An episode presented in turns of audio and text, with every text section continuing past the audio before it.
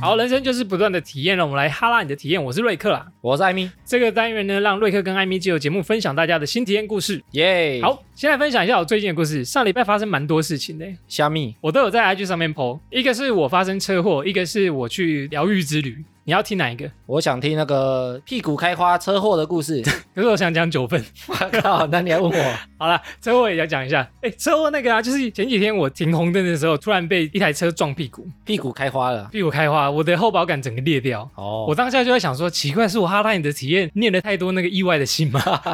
他撞你啊？导致我吸引力法则就觉得啊，人生好多意外。对他撞我，下车的时候是一个北北，哦，他长得还算客气啊，人也算客气。下车第一句我就问他说，哎、北北你有保险吗？他说有。然后我就说，哎、你发生什么事？为什么没有刹车呢？因为我那时候停，他撞上来是蛮大力的，你的车是完全停住的？我的车是对完全停住红灯静止的状态，所以我是哦零照者，我是原地被亲的那个。完全不关你的事啊？完全不干我的事。我就问他说：“哎、你怎么没有刹车呢？”他就说：“啊，因为他穿那个有点拖鞋的凉鞋，然后然后拖鞋卡住， 卡住什么啊？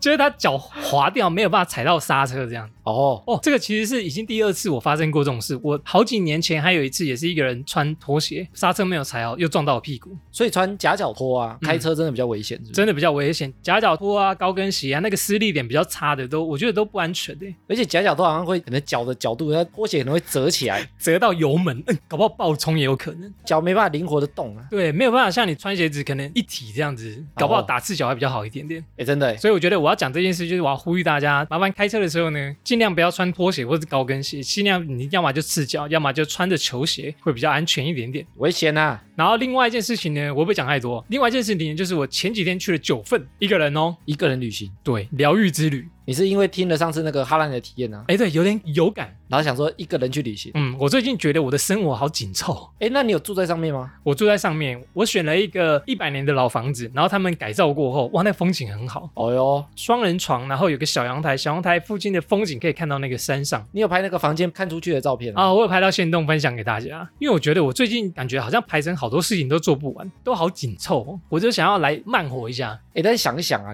我们这样录音录了快两年了、嗯，我们每个礼拜都录诶、对啊，我们都没有什么放松的时间，我们没有一个礼拜没更新的嘞、很充实哎、好像我们没有什么放到假的感觉。就是我想要去外地玩一个礼拜，好像也不行，因为还要录音，对啊，对不对？我是觉得，因为我们的生活，比如说我们活在都市里面，真的好紧凑。我想要体验一下慢活的生活。然后我去了九份，我真的有感受到慢活，欸因为当天的九份是平日，没有什么人，很慢。诶但是我觉得如果真的要慢活嗯啊，可能要远离电子设备。对啊，喂，我去那边都没有哎、你有破线洞我啊？破完我就放在一边，哦，真的。然后我就在那个窗户旁边的座位，我就在那边看书。 哎呦，到吃晚餐时间呢，我才拿出来划手机，更新一下 IG 现实动态然。后去买那个九份芋圆，对啊，我去九份吃芋圆，啊一个人吃九份，好吃，一个人吃九份，对，一个人吃去九 份吃九碗份对，吃芋圆。九碗芋圆。 这是一个梗嘛？啊，总之我的感想就是，当我们生活觉得很紧凑、步调很快的时候呢，我觉得去另外一个地方感受一下慢活之旅，回来之后我觉得非常的放松，就是我的心情会变得很好。很赞呢，真的，好了，我的故事分享完，来看一下这次收到哪些战友的新体验。我觉得这次的体验啊，嘿，很多都跟某种期待也有点关系，期待人生的期待，跟你的期跟待你期 待这个梗好久不了。是啊，就是跟有些期待啊，有些人落空，然后有些人期待不符。那我们来看一下大家有什么期待的新体验呢？哦，嗨哟！好，首先第一个新体验呢，来自于想翔。花莲罗志祥想翔说呢，瑞克莱米好，投稿第二弹来了。第二次投稿啊，没错，之前他投稿过。我跟老婆呢是朋友介绍认识的，当时呢她住屏东，我住嘉义，可以说是有点距离的恋情啦。我们前后呢交往了五年才结婚，前三年呢是嘉义屏东跑，不过呢我们是一个月只见一次哦。超少，就这样维持了三年多。后来呢，是因为亲戚的姐姐介绍工作，到了高雄之后呢，才增加了见面机会，也因此呢，我们才会走到结婚。那我们双方的家庭呢，并不是特别的富裕，都是非常普通的家庭。老婆那边的家庭呢，她是老大，底下呢还有两个妹妹，所以他们家都是女孩子。岳父呢年纪很大，岳母的脚呢不方便，是领有残障手册的那种，但是他们都是很认真、老实生活的人。而且我老婆大我三岁，呵呵。姐弟恋，呀在我们的交往过程中呢，她的最小妹妹啊，跟男友不小心生了一个女儿，也因为这个女儿的出生啊，就讨论到结婚的事情了。但是当他们婚事都讨论到差不多的时候呢，她的小妹妹跟男友却不幸出了意外。这个意外呢，让他们两个人都离开了，啊，都死掉了。这个意外呢是车祸，因为屏东乡下啊，当时并没有很多的路灯跟监视器，所以呢，当他们被人发现的时候啊，已经是隔天的四五点了。那时候他们已经失血过多，来不及急救了，天哪，太难过了。所以呢，这个小女孩就被留了下来。我记得那个小女孩当时才一两岁，因为男方亲戚呢并没有意愿想要领养这个孩子，所以呢就由我老婆这边来抚养。也正是因为呢是小妹所留下来的，就这样呢，这个女孩就认了我老婆为妈妈，我突然成为了爸爸。但那时候我们还没有结婚哦。这个超意外欸，又经过了一段时间，我跟我老婆提出结婚的想法，老婆也答应了。但当我跟爸妈提出要结婚的想法时，我爸妈就问我说：“你看我卡丁，你结婚后会有一个现成的孩子诶，欸而且对方家并没有儿子哦，所以大大小小的事都你跟你老婆要处理，你会很辛苦。你真的确定吗？”我虽然知道呢，爸妈是担心，但我很明确的跟爸妈讲，我想清楚了，而且能够交往这么久也不容易。我想呢，他是可以陪我走过一生的。爸妈听了我说的话呢，也就同意了这件婚事。我也跟老婆说啊，婚事简单就可以，因为嘉义呢跟屏东都要办，会比较麻烦啦。不然我们就公证好了，比较简单。那宴席呢就简单办就好，老婆也就同意了。所以呢，我就跟爸妈讲说，我们决定婚宴从简的想法。当下呢，我爸就反对了，他说：“哎、人家女儿养了这么大，嫁过来我们这边不能简单，要办好一点。流程呢该怎么走就怎么走，要让对方感觉到我们家的诚意。”所以呢，当下我是很感谢我爸妈的。后来从结婚到宴客都办得还不错，两边呢都很开心，所以呢，这个女孩啊就顺理成章的叫我爸爸，所以他们结婚之后啊，他们就收养他妹妹的小孩。收养妹妹的小女孩，没错。哦，我跟我老婆啊，也因为这个女孩呢，只生了一个儿子。想想这样就好，一男一女刚刚好。虽然之前有想过再生第二个，但老婆不愿意了，就说：“哎，有了这个女孩了，可以不用再生了。”而我呢，也尊重她的想法。现在呢，这个女孩啊，已经国中三年级了，她现在的抚养权啊，是在我岳母身上，因为有政府的补助可以领。有时呢，我会带我的女儿去家福中心领补助跟物资。就在近期啊，我带她去的时候，辅导老师跟她说：“哎，这个是遗仗哦。”我女儿听到就说：“不是，是我的爸爸。”当下我觉得很欣慰，女儿的身世啊，我们都跟她说了，但她还是认我们为父母，对我们来说啊，也都是值得的。虽然现在啊，身为爸爸的我还在打拼当中，但我会持续加油，让我们的家庭更好。我可是很爱你们的，谢谢大家。文有点长，真不好意思，也辛苦念出的瑞克跟艾米了，我会一直支持下去你们节目的，加油哦！哇，是一个我很惊讶的新体验诶，而且我很难想象他的心境。而且身为不想生小孩的我，更难体会啊。我有了一个小孩，但是这小孩又不是我亲生的，对啊，那我为什么会想要领养他呢？而且我也很难体会他领养之后他们的相处过程。哦，你有想过领养小孩吗？我没有想过诶、哎如果我没有小孩的话，我第一个会希望以我亲生的为主。以前有一些活动啊，是那种领养国外的小孩，哦，真的、哦，对，就是你固定会寄钱过去嗯，给他，哦然后有点像认养这样子，对，有点像认养这个小孩，支持赞助他，然后他好像会写信回来给你。把你当成他的爸妈这嗯样。嗯嗯嗯嗯，我有看过朋友分享，然后他们的亲笔信，还有他们寄照片回来给他们。就说这是他国外的小孩。对对，对他觉得很感动。好啦，想想有问题哦。虾米，他说呢，想请问艾米跟瑞克，如果交往期间啊，只有一个月能见一次面的话呢，你们会觉得是好是坏呢？可以接受吗？艾米可以接受吗？交往一个月看一次，我觉得如果是交往后期嘿，也许可以接受，但是我觉得初期比较难。因为要培养感情，对不对？对啊，就是你一个月如果只能碰到一次，你感情要建立起来，或者信任感要建立起来，感觉很困难。那个热络度很难热起来，对啊，就变小火一直在小火这样，没有火花啦。对啊，所以如果感情很稳定之后，嗯那可能因为比如说工作的因素啊，嗯。或者因为有合理的理由的话，那也许可以哦。啊，我知道你意思，你说因为信任感已经有了，安全感已经有了，对，，等于培养好了，比较放心这样。对啊，哎、我之前在节目上是有说，我很难接受远距离，哎，所以我很佩服他们这种一个月只见一次，然后到最后还可以结婚，哇，超强！好了，他的第二个问题，他说啊，如果是像他这样的情形，还没有结婚就知道会有一个小孩，当下呢，你们会是怎么样的选择呢？艾米，你会怎样选择？因为我是不生小孩那一派的，哦，对哦，所以如果我因为结婚一定要有小孩，那也许哎，诶我可能就没办法。你说他会包含在你择偶的条件里面，对啊，要不要继续走下去，或者适不适合？嗯嗯嗯，所以他可能就不是在我的嗯规划之中了。但假设非常爱这个人，也许会翻转了，啊也许会哦，也许我觉得有可也许能呢、欸就是你爱他到你愿意接受他，他们家庭你对都啊愿意了，哇，啊，其实要看这个小孩啊，可不可爱？ 如果像阿尼亚一样， 乖不乖？ 对，哎诶如果像间谍家家酒那一样可爱，我就觉得啊，可以哦。对啊，但会吗？好像很少小孩这么可爱。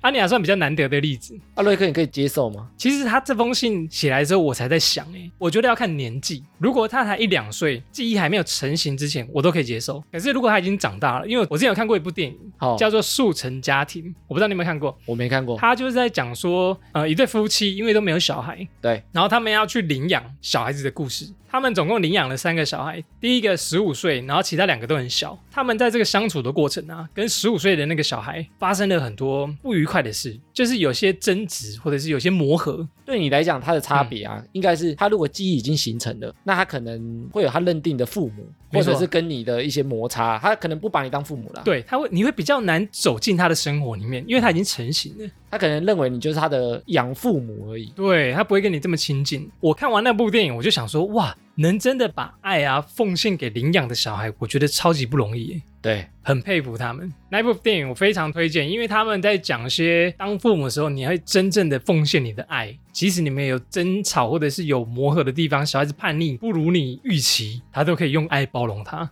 我觉得超强。诶，那那个电影啊，他们为嗯什么要去领养这么多小孩？他们自己没办法生小孩嘛，然后又很喜欢小孩啊。他们好像是有计划生小孩，但没有生出来，就决定直接改领养，我觉得一般有些是他很想生，但是他可能没办法，生理上真的无法。然后又非常想要小孩，所以用对领养的方式啊。但想想这个故事啊，嗯，它有点像是他们可以生，直接连带的，因为他后来也生一个嘛，对，后来生一个儿子。对啊，所以他是连带着啊。嗯嗯嗯，因为现在其实离婚率很高，所以现在其实很多单亲他都带小孩的。就比如说你再婚，或者你再交一个女朋友，其实都很容易遇到说另外一半可能他原本就有小孩了。哎，我想到国外这种情况很多哎，其实台湾现在也很多，好像有很多哦，真的哦，因为台湾离婚率其实蛮高的， 可是会再婚的很少啊。再婚可能很少，但是你即使交往也是多一个小孩啊。哦，然后如果你做到对方小孩认同说你是他的爸爸或第二个爸爸，对，那我觉得那应该会蛮感动的。很成功哈、哦，就我终于融化这个小孩子的心，感受到我的爱。对啊，但是我觉得要做到亲生跟非亲生啊，嗯，一模一样的心境，我觉得真的很有难度，想起来就很难啊。我是自己有点难体会了，我觉得想起来就很可难，能因为我自己也还没有小 孩。对啊，到我我们遇到的时候，我们才知道。总之，我很喜欢想象这个新体验。我觉得你做的很好，你在你的能力下已经做了一件很棒的事情。没错。感谢想翔的投稿体验，赞哦！祝你之后还有第三弹哦。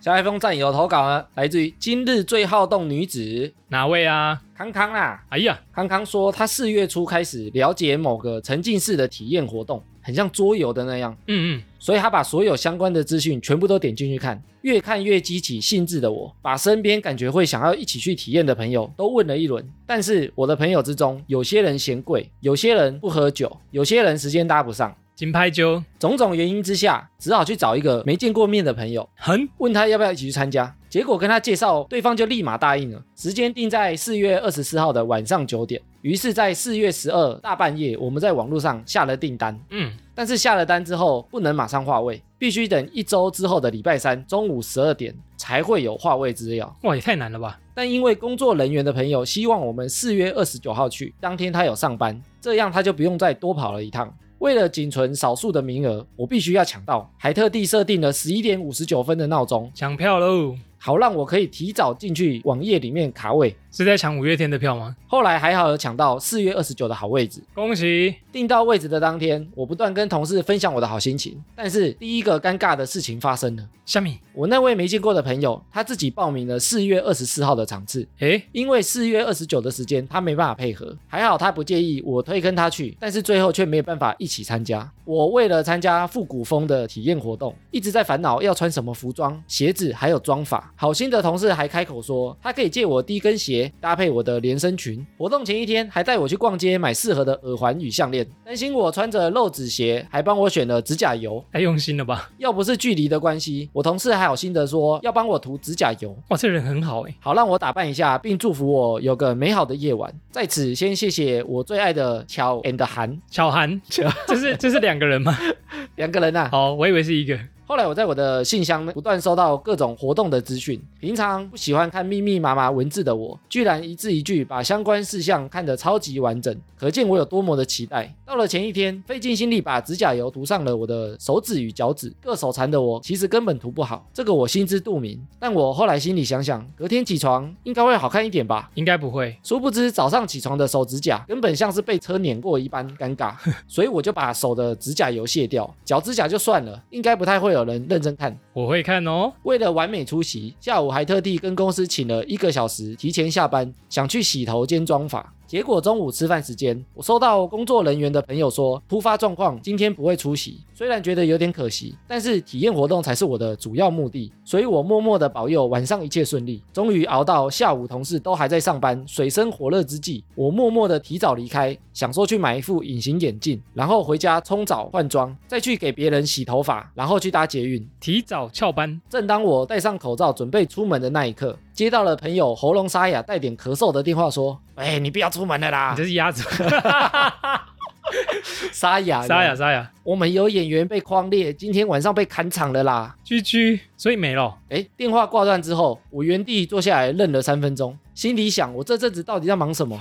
于是我打电话给二十四号顺利参加活动的那位朋友，说：“哎，我的场次被取消了啦。”我朋友说：“啊，那真的没缘了，活动真的很好玩呢，我都想参加第二次了。”好想玩哦。越听越难过，难过到无法用言语形容。那就用歌来形容，我难过。后来接到体验活动工作人员的电话，语气低沉地说：“今晚的活动取消，会全额退费。 QQ ”我问了最重要的问题：“请问你们还会再补办吗不会哦？”，他说：“不会再补办了，而且原本活动就计划到五月二号，其他场次也都客满了。”哇，越讲越没声音，难过到不知道该说什么的我，带着日记本和书在路上乱乱绕，像是迷失了方向的灵魂。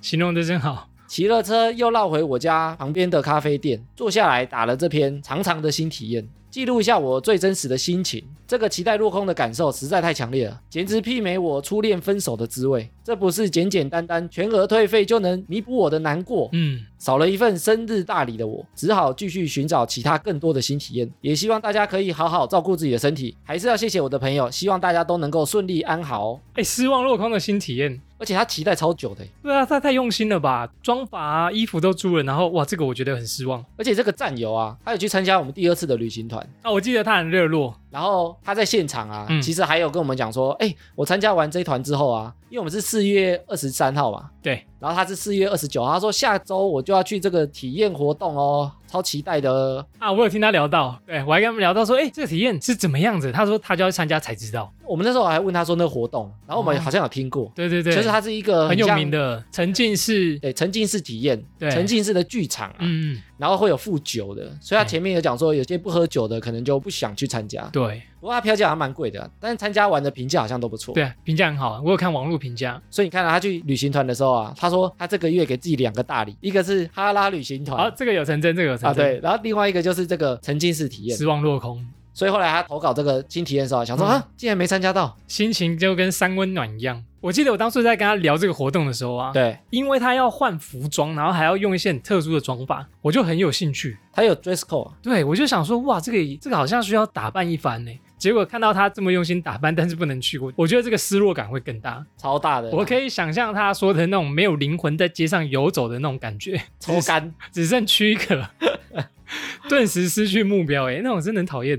而且听起来嗯啊，他们就是因为有工作人员确诊啊，所以实体活动啊，其实大部分都受很多的影响。哦，疫情关系啦。对啊， 还好我们旅行团有顺利承办，真的，不然你的心情可能跟他一样， 就准备了一堆东西，然后哇，结果不能去。康康有问题哦。请说，他说：“请问艾克瑞米，哎，请问， 请问艾米瑞克有没有期待落空的经验呢？”嗯，是怎么处理当下的情绪，或者怎么解决的呢？哇，我觉得当下情绪很难解决，欸就是只能啊，真的没了哦。我每次买完乐透啊，期待中奖的时候，那种落空感，我都啊又没中。你会怎期么这样？待啊？哎、我很期待啊，但是我们之前好像有聊到，啊期待越高，失落就越大失。落真的越大哎、你看刚刚这么期待，对那啊个，失落感超重，所以我们之前也想说，要让自己快乐一点啊，其对实就是不要太多的期要待。啊平常心是不是？对，就是很多事情都有可能性。想到再做，想到再做这样。对，然后就什么事情都是很好的安排啊。哦，以前国小啊有那种校外教学，对。然后比如说这下礼拜就是校外教学了，可是校外教学如果突然取消的时候，我觉得那失落感也很大。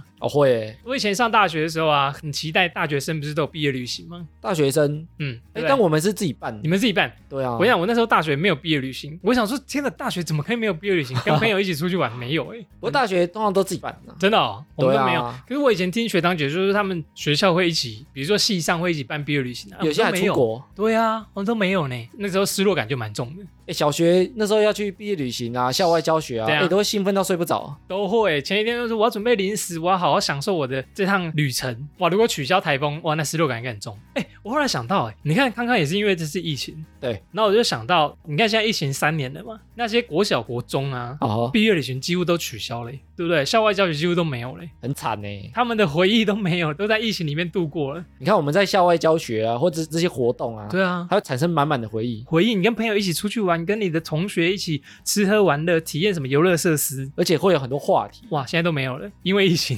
以前去参加那种毕业旅行对啊，啊，他不是大家都会住外面吗？对，啊，最好玩就是大家会跑来跑去，对啊，就是你要住宿在那边跟朋友一起吃喝玩乐，然后会串门子，在他床上踩来踩去啊。晚上大家在哪里集合，然后围在那边聊天。哦，真的，我这种体验很棒哎。对啊，但你现在你看，因为疫情又打乱很多大家的行程。影响很多人回忆啊。哎，不过还好我们两次旅行团都有成功哎。这两次啊，嗯我们刚好都是公布之后，疫情开始有点升温，你说没公布之前，疫情都很缓，就是哎，可能确诊人数都很少啊，好像可以出发了哦，嗯好像适合出游了哦可。以咯，规划咯。但是开始公布之后售票，然后好像慢慢渐渐升温 这样。越接近出发那一天啊，人数越来越多，对啊，确诊人数越来越多，所以这两次其实我都很害怕取消、欸，办不成，对不对？我两次其实都有在处理，如果要取消怎么办？嗯如果要退费啊什么的，对，怎么办？什么时间可以退？哪些人要退？我两次都在处理。而且退费也可能没有办法，就是全额退一大堆问题，对啊，啊，第一次还遇到可能会下大雨，或者可能会太冷，真的可能会下雪， 问题好多哦。对，超多的。我所以，我那两次其实一方面很期待，对，但是一方面也很害怕会失败。会有一个失落感。哎，如果真的就是没有办成的话，对，你会想要再办吗？还是想说啊就算 了？你会想要延后吗？就是啊，大家都退费了，好，我下次一定要办成功，我就不信我通常会再挑战一次，再办一次，打不倒我的疫情打不倒我。哎，我们主题有讨论过期待落空这个吗？要怎么解决？我觉得就刚前面讲那个快乐的方法，我通常会预设最糟的，我不会期待最糟的情况发生，嗯但是我会知道它有可能存在。哦，你会先想象过，对，那所以它发生了，虽然机会也许很低，但发生了，我至少不会超出我的期待啊，至少不会超出我的想象。就你已经想过啊，好吧，这个活动有可能会取消，对啊，啊最糟就这样嘛，然后最后取取消，啊消之后就就 哇，超荡，这个心境真的超荡。那就会觉得自己超衰。对，有一个定律叫墨菲定律，不就是这样吗？对啊，就是应该不会取消吧，就真的取消。干，我告诉你，我觉得人跟人相处啊，嗯，有时候很不开心，就是因为期待过高啊。期待过高、哦，比如说男女交往也是啊，对你对对方有一些完美情人的期待，嗯，最后他展现出来可能有些小缺点啦、你就会你放就会大，对你就会落空，对，嗯或者你就会失望。嗯嗯。那其实有时候是你自己把期待拉太高，但我们不能期待嘛，我们不能，如果期待符合的话，我们不是也会很开心吗？对不对？好像有点一体两嗯面哦，就是如果我们期待他符合的话，我会好开心，他做到了，超赞。可是你看，如果他没做到的话，反正就是失落感。哎，但是我通常会把标准设低一点，再低一点就是真的做到了，我会觉得好棒哦，嗯就比原本期待更棒，哦，体验更好啊。哦，你会有点惊喜感，就我们把你目标设这么低，没想到你超越这个水准。对啊，啊，你如果真的很低，可能也是预想到 的，所以我情绪波动就不会这么大。哦，好了，我觉得这种情绪波动啊，往好处想也会造成你一个新体验，就是你人生中你会印象深刻，哇，你有一次失落感很重的事，你跟朋友聊天或往后你回想起来，也有一个新体验可以讲。我觉得像康康这样其实蛮棒的，你针对一个活动，然后很用心去准备，我觉啊得有这个态度都很棒啦。对啊，希望你保持这个冲劲哦，不要以后任何活动没期待啊，什么都不准备，马马虎虎啊，随便对啊，搞不好有可能取消。 这样其实也没有很好啦。对啊， 也是，虽然他没有署名啊，但是我们都知道他是康康 啦。 哈会不会他不想被念出 来？好啦，希望康康下次参加活动可以顺利哦。耶、谢谢你的投稿。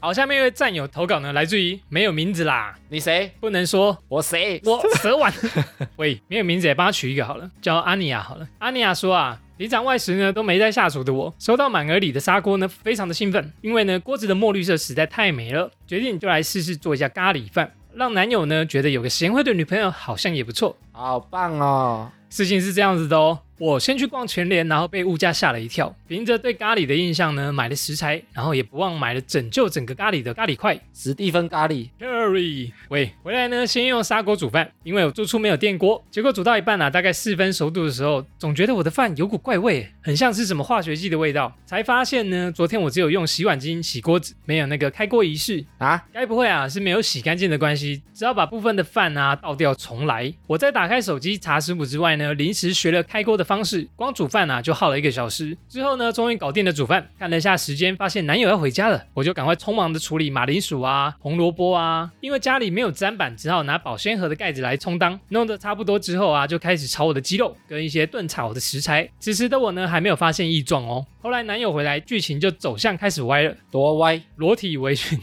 裸体开玩笑，变成他呢帮我来料理。经过了一番波折之后啊，哎，咖喱味道还不错哦，合格。但是那个饭啊，嗯，根本没有熟，下面呢看起来是软的，殊不知咬下去以后，里面竟然还硬邦邦的。他不是煮了一个小时吗？因为我以为啊，靠着咖喱刚煮好就可以让米软化的天真想法，直接把咖喱加好加满，然后呢就吃着还没熟透的咖喱饭，咖喱成功了。但最简单的白米饭呢，确实没有熟的下场。最后呢，男友千方百计的救了白米饭，终于让他从生米煮成熟饭。不过这时的我已经把手中的咖喱饭吃了一半，他说：“这种饭你真的吃得下去吗？”我是劝你不要再吃了、啊，一定会肚子痛。再次的把饭倒掉，我完全不敢跟他说，其实我之前已经倒过一次饭了。倒两次，隔天起床之后呢，哎，我看到咖喱饭全部不见了，哎，不确定是不是男友吃掉，还是他把它倒掉。我最后想说啊，对咖喱饭真的很抱歉，QQ，我应该把你煮熟的。这是一个做咖喱饭失败的体验，不过咖喱是成功的啦。哎，艾米有做过咖喱饭吗？一般现在市面上的咖喱饭，嗯，嗯，通常都加那个咖喱块，佛摩特咖喱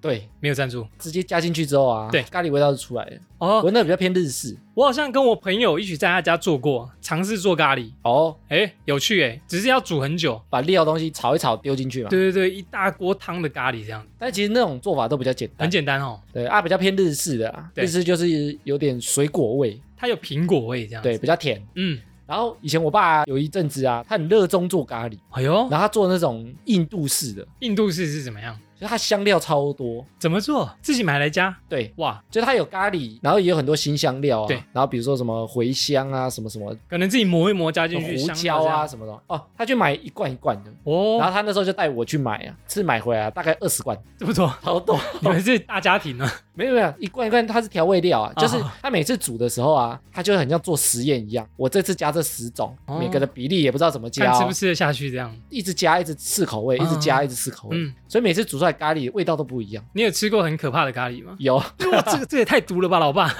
你想毒 我？每次味道不一样。哦，然后它都是那种新香料的味道，煮出来、嗯那个味道都有点刺鼻啊。有点呛呛的这样。对，哦，印度咖喱，哎，然后印度咖喱啊，他们淋上去之后不是都用手抓吗？对吗？哎，你不知道啊？右手还左手这样子对他们就是用手抓那个咖喱抓饭来啊。吃啊？我们不是都用那个汤匙这样拌一拌，对啊，对啊他，是用手这样把它拌一拌，俩抓一抓这样，对啊饭团的概念，揉揉嘿。哦就。抓在嘴巴吃。我想起来，对对对，没错，他们都用手呢，他们是很这样强子呢，然后他们左手还右手，看你擦屁股用哪一只，然后用另外一就用另外一只来。 好，安妮亚有问题哦。安妮亚说：“想请问艾米瑞克有自己下厨过吗你 有吗？？”我作为煮面啊，我是不是讲过很多次，煮泡面 我会煮泡面啊、下面 啊，但是煮饭我真的不会啊。唯一煮过一次饭就是跟朋友一起用咖喱饭，啊哦，所以我很佩服会煮饭的人呢。但是那个也应该也是对方在弄嘛，你就帮忙我就负责搅啊，让他不要搅稍微搭。哦，锅因底为不要粘住。对对对，锅比要粘住就好了。我因为现在煮饭都用电锅比较方便，哦，真的哦，对啊，电锅你就问好要多少米多少水就好了。嗯嗯嗯他可能再加那个油啊，让它比较亮。我们好像不会到炒菜哈、哦，比如说炒高丽菜啊，或者是炒什么特殊料理。哎，炒菜我会，你会哦，但是我通常还是你会不炒 饭？哎，我通常不会去备料。有什么？就比如说我爸他们买好东西，然后要炒的时候，我在那边帮忙炒啊。你有没有想要学料理？我觉得其实学料理不错，像那个 Freud 一样，对不对？哎，但是我觉得学料理很关键，就是你要分享给谁。分享给谁，对，你就吃的对象。如果比如说说是分享给朋友啊，然后分享给家人啊，嗯嗯，哎，我比较乐意想做。真的哦、就如果是自己下厨，然后自己要吃饭，嗯，我就不想那么高杠没。有那么动力，对不对？对啊，就买哎，外现实现成的就好了，因为现在台湾其实那个外面做的都很好吃啊，很方便的。对啊，外食现在好方便哦，哎，又方便又好吃还。不用自己备料啊、洗碗啊什么的，对啊，我都习惯在外面吃一吃。哎，但是如果比如说请朋友啊，嗯或者做菜给家人吃啊，我觉得我可能有意愿去学哦。我之前也想过，就是我去料理教室啊，学一些简单的料理，以后可能派得上用场，中国厨艺训练学院，然后去熬一年这样 子，出来变食神。不错哎，我们以后可以来那个侧拍我们去学料理的过程，也是一项新体验，哎呦，对不对？讲到那个食神决斗的时候，不是在那个珍宝的那个船上就怎样决斗场景啊。对啊，前阵子因为做的不好收掉啊，然后最近有个新闻说那艘船啊，他要把它拖到另外一个港口的时候啊，中间倾斜啊，就沉没了嘞、嗯啊！所以那艘船已经沉没了已，经没了，最近的事情而已，真正没了，也太惨了吧！就那一大艘船、欸啊，是哦我记得那艘很大、啊，你就拍电影用的那艘船呢、欸，对，就食神的那一艘船，金价 b o k 啊，我们只能用影片怀念 它。居居啊，他有一个问题，他说如果你们的女友啊做了一个很特殊的咖喱饭，你会选择吃掉还是倒掉装没事呢？暧昧的女朋友啊，如果准备了一个料理，但你一吃下去，哇，这是什么地狱料理啊？你会当面跟她说吗？黑暗料理界的，还有料理界出来的厨师是吗？ 你在黑暗料理 界的，黑暗料理界派来的。你会跟他讲说，哎、这很咸哎、你到底会不会煮啊？或者这米根本没有熟啊？你会诚实跟他说吗？欸我会讲前面那几还段是，你会啊称赞他？但是我不会批评他，你会批评他？好不好吃我会讲，或者是怎么样更好吃我会说。我觉得这咖喱有点淡，对，比如说下次可以浓一点，或者你下次好像可以再加什么，比如说下次煮软一点，或者嗯我比较喜欢吃软一点的米，嗯嗯，就是你可以给他一些方向，让他去调整。 我比较喜欢米有熟的， 下次可以熟吗？ 我喜欢吃米有熟的， 因为这米有点深，那你不要骂他嘛，要委婉的说啊，说话的艺术。因为我觉得料理也可以进步啊，哦，对啊，我觉得真的是，啊要知道方向嘛。比如说他这次做太咸，嗯，哎清淡一点，也许食材味道更好、比啊较。健康哦。对啊，就是用委婉的方式去跟他讲，哎、我也觉得是这样子、哎如果你对方第一次做料理给你吃，你就说，哎、太烂了吧，太咸了吧，哎、你下次不要做好不好？对方绝对不会再做下一次。对啊，打击人家信心嘛，要用鼓励代替那个责骂，鼓励，也不能不讲坏的。假设米真的没熟啊，嗯，或者锅底就超灰搭、然后你还边看说太好吃了吧，你的厨艺太神了吧？啊对啊，我觉得也第不用这样，第一次可以做成这样，你根本是食神， 这个太捧了。把问题点出来就好了啊、对，我觉得我觉得是这样子、欸，然后让他觉得下次会更棒啊。因为我觉得啊，下厨其实是一件很不容易的事，就是对对方忙东忙西，只为了这一餐，然后想要做给你吃，哎，那心意其实很难得哎。冲着他的心意呢，我可以理解他是这么努力，我会尽量的鼓励他。我如果收到私底下的一些批评或指教啊，对我其实是蛮乐意听的，哦，真的哦，因为我前面有讲说，如果我想做料理，嗯通常是比如说想做给朋友嘛，嗯，我不会是第一次做啊，你想要先准备好再做给大家吃，对我哦通常就是这种，就是那我会先在家先可能做三次，已经调成这太棒了，你们来我秀一手。有没有？就是你在尝试料理的时候，自己觉得好吃，然后给朋友吃，就 这什么地狱料理？哎，所以一开始你在尝试调整的时候啊，对象就很重要啊。比如说你是要做给朋友吃，嗯，那你先跟另家外一人半讨论，哦或者跟另外一半讨论啊，你试试看看，有什么意见好不好吃讲给跟我你讲听，啊，要真实一点。哦对对对，对啊，假设他们都觉得大家都觉得超棒，那我觉得哎、诶可以找朋友来咯，我就秀一手咯，秀一波咯， 然后刚好另外一半读者就说：“我觉得你没有这个天分 呢，那就不要约了， 还是我们叫外送。假装放在锅子里”我觉得对啊，我觉得料理真的是可以进步的，可以啊，就是它这个经验累积这样子。对，啊所以我觉得前期在调整啊，你给适当的意见，知道说下次怎么做，也许会更好。嗯嗯，那我觉得这样就 OK 了啊，像现在疫情，大家可能在家会增进那个厨艺的进步诶。说不定会。对，啊，有机会来学习一下。感谢没有名字的安妮亚，祝你料理越来越进步哦。下一个听众投稿呢，来自于 Emily。你好， Emily 说啊，她上班前与通勤都会先听哈拉充能量，可以让我一天精神百倍哦。先鼓励一下我们，五星留言，赞哦。听了节目仿佛就可以面对那个机车的女主管了。谁呀、所以我今天想分享的体验故事，就是关于我部门的女大主管啦、嗯，我知道这个女主管呢，她不喜欢我，时常会把老板丢下来的事情都丢给我做，而且不分平假日哦。私底下常常把我叫进办公室，把我已经做得很好的事情，却还是能鸡蛋里挑骨头的给予不好的评价，哦，还告诫我生理假请假，请不要太长。这么坏，我继续待在这个公司没有离职的原因，就是因为我待了十几年，舍不得我的年资与这份工作的稳定薪水。嗯，但是现在光坐在位置上，听到他的脚步声，我就觉得心情紧绷。我也陆陆续续看了好几年的身心科。哇，这也太严重了吧？ Emily 想问啊，主持人也有长时间在不开心的职场或家庭压力中吗？你们是如何转换工作跟非工作时刻的心情呢？还有如何排解低潮情绪呢？瑞克，你有感到压力吗？我曾经有一份工作感到压力非常的大，而且那个压力来源也是我的老板，就是他无时无刻只要跟他讲话，我想到要面对他，我就觉得压力好大。为什么？我我觉得他会讲空话，然后要你去做一些很难做到的事情，哦，你会顶嘴他吗？没办法抵嘴，因为他是老 板，就跟他情形有点一样啊。比如说他是你主管，对那你很难顶嘴他。我不知道，可能是那时候刚出社会，经验也不是很好，不太敢。对你没有想想到这么多应对的方式。我那时候就跟他讲，我觉得每天压力都好大，你有跟他讲哦？没有没有没有，我就觉得，哎，我好像好像很多事情都做不好，觉得你会自我怀疑，诶我的能力真的有这么差吗？哦，你说被人家一直打压，觉得你就是那么烂，你就是那么废，你对对，做什么都做不出来对你就觉得哦能力是不是这么不好，做什么事情都不对。因为你可能想说他讲的会不会是对的啊？我会不会就是这么废的人？对我开始做怀疑， 我我真的有做的这么差吗？嗯哎、那你后来怎么解决？后来离职啊，离职 这离块，职觉得海阔天空，哇天呐，我觉得心情很好。不做最大。对啊，真的是这样，转换心情离职。其实我觉得离职有时候也不见得是坏事啊，就像真的我们之前讲的，假设那个职场环境就不适合你啊，对，像不适合的那个情人，你不分开，有时候是自己的问题。对啊而且有时候我后来想一想，有时候是那个环境你还没有足够的经验去化解，经验不足去解决那个任务。哦，哎，三十岁之后你可能再回去处理那个方式，哎，可能你会处理的比较好一点点。假设主管一直在念你啊，嗯，有些情况会不会是他对你期望其实不错，什么望子成龙啊，因为什他么觉得你能力其实应该是做得到。哦，那我觉得他的方式可能不太对，哦，啊就跟刚刚讲那个料理一样，呈现的，嗯你可能要鼓励他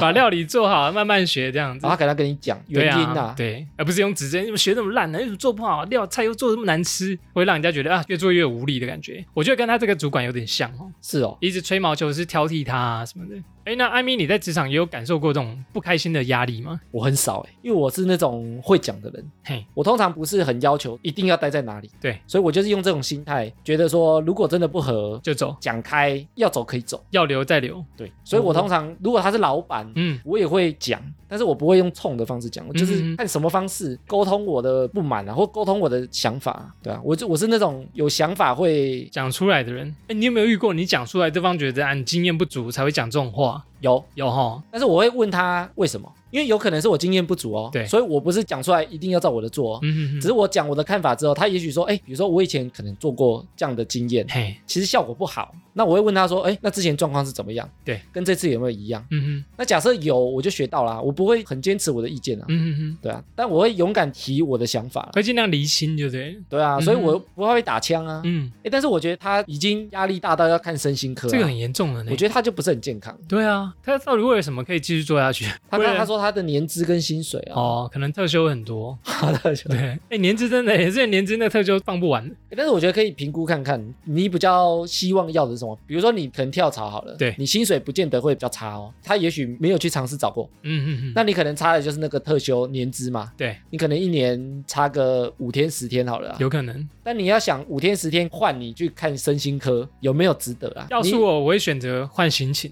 我觉得看值不值得，有些人觉得说多放十天看身心科也好看身心科可能一年两次，或者是说我压力很大，那薪水一进来啊，我就释放了。对，那我觉得没关系哦，但我觉得可以评估看看，就是嗯嗯嗯到底哪个才是你想要的如果是我的话，我个人会选择跳槽。哦。对，啊，你说开心为主，对啊，因为他已经到看身心科压力这么大，已经可能已经没办法调试了。对啊你看，又十几年了，还是这样的环境，哇，那很久哎、很高压哎、但是我觉得，如果真的要调整啊，嗯我觉得就讲开啊，给最后一次机会，就是跟主管一对一讲开。真的不行，我就离职的打算。对，但是你你这是也许是一个机会哦，嗯也许他听懂了，或者是他可能会把他对你很严厉，因为我以前遇过，的原因，对我以前遇过一个店长，他对我很严厉，嘿，后来我就跟他讲说，我不太喜欢你的讲话方理解式，拍杀回，大概是这样的讲法。嗯嗯嗯，他就像我刚刚讲说，他是因为觉得我有能力做到，只是哦我不想做，恨铁不成钢，对，或者我懒得做嗯，哼他觉得我是做得到，他在鞭策你，但是要看我想不想啊。但我对啊当时是想做啊，嗯嗯所以我就觉得你要怎么帮我，嗯，或者我就接受了呢，对，我就接受他的，我就接受啦，因为我知道他的方向跟我要的是一样，接受我他的想做好啊。接受他的调教，我第一份那个业务的工作啊，哦那店长很凶高压嘛，欸对不对？嗯，对，但是因为我想学东西，对所以我聊完之后，我就接受。好，那你鞭策我，我知道你的目的跟我是一样的。嗯嗯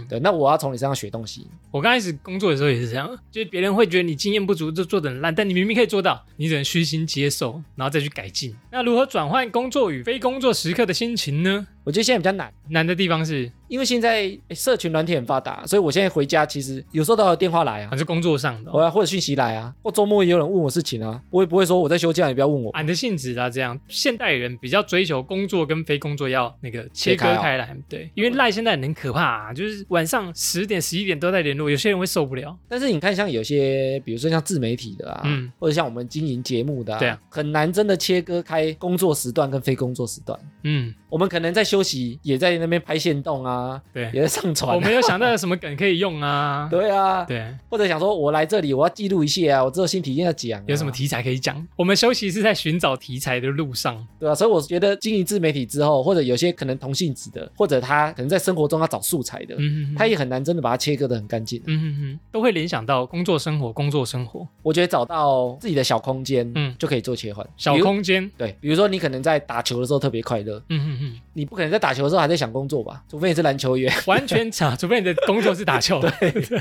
你就找到一些小乐趣，比如说你玩模型，对，或者是拼。图啊，对啊，对看 A 片也许也可以啊。那个很快啊。我说其 他人， 我说类似这种小私密空间，啊啊啊就那段时间是属于自己。我们之前有讲那个独处的空间啊，哎，我觉得这很重要哎，对不对？你独处的空间做一些自己真的很开心的事情，你完全投入在那个时间空间里面，对，就可以切割开来。真的很放松哎。像我，我去九份之旅也是这样，我就是一个人在小房间或者是到处走走，完全自己控制的事情，我觉得很赞。对啊，那你那段时间你就不会觉得它是工作。它是一个很放松的疗愈方法，那我觉得现代人就像我们刚刚前面讲了，很难切割的时候，你就要找到这种兴趣。所以我觉得，如果真的有这种小兴趣啊，你不要把它当工作也好，是我的话，放松的旅行充电是转换压力的一个方法。但是要花钱，对，OK 的，我 可以，我可以。偶尔啦。对啊，偶尔哎、他年资这么久，他有稳定薪水，应该负担得起啊。对，拨一点点，不用太去豪华之旅，但是哦好放松之旅 OK 的。